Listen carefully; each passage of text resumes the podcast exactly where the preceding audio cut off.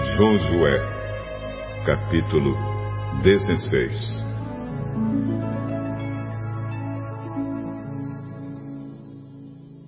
As terras que foram dadas aos descendentes de José iam desde o rio Jordão, perto da cidade de Jericó, até o deserto. De Jericó, elas continuavam pela região montanhosa até a cidade de Betel. De Betel, a divisa ia até a cidade de Luz, chegando a Atarote, onde viviam os arquitas.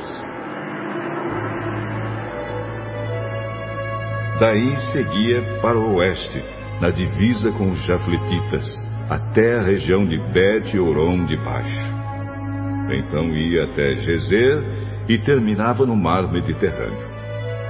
As tribos de Manassés e Efraim, descendentes de José, receberam essas terras como sua propriedade.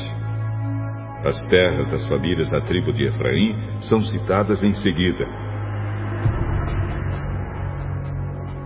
A sua divisa a leste era a cidade de Atarote Adar, até Bet-Oron de cima. Dali ia até o mar Mediterrâneo.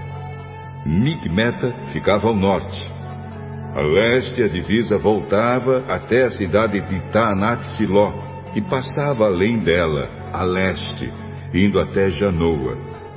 Daí descia até as cidades de Atarote e Naarate chegava até Jericó e terminava no Rio Jordão. Para o oeste, a divisa ia da cidade de Tapua ao riacho de Caná e terminava no mar Mediterrâneo.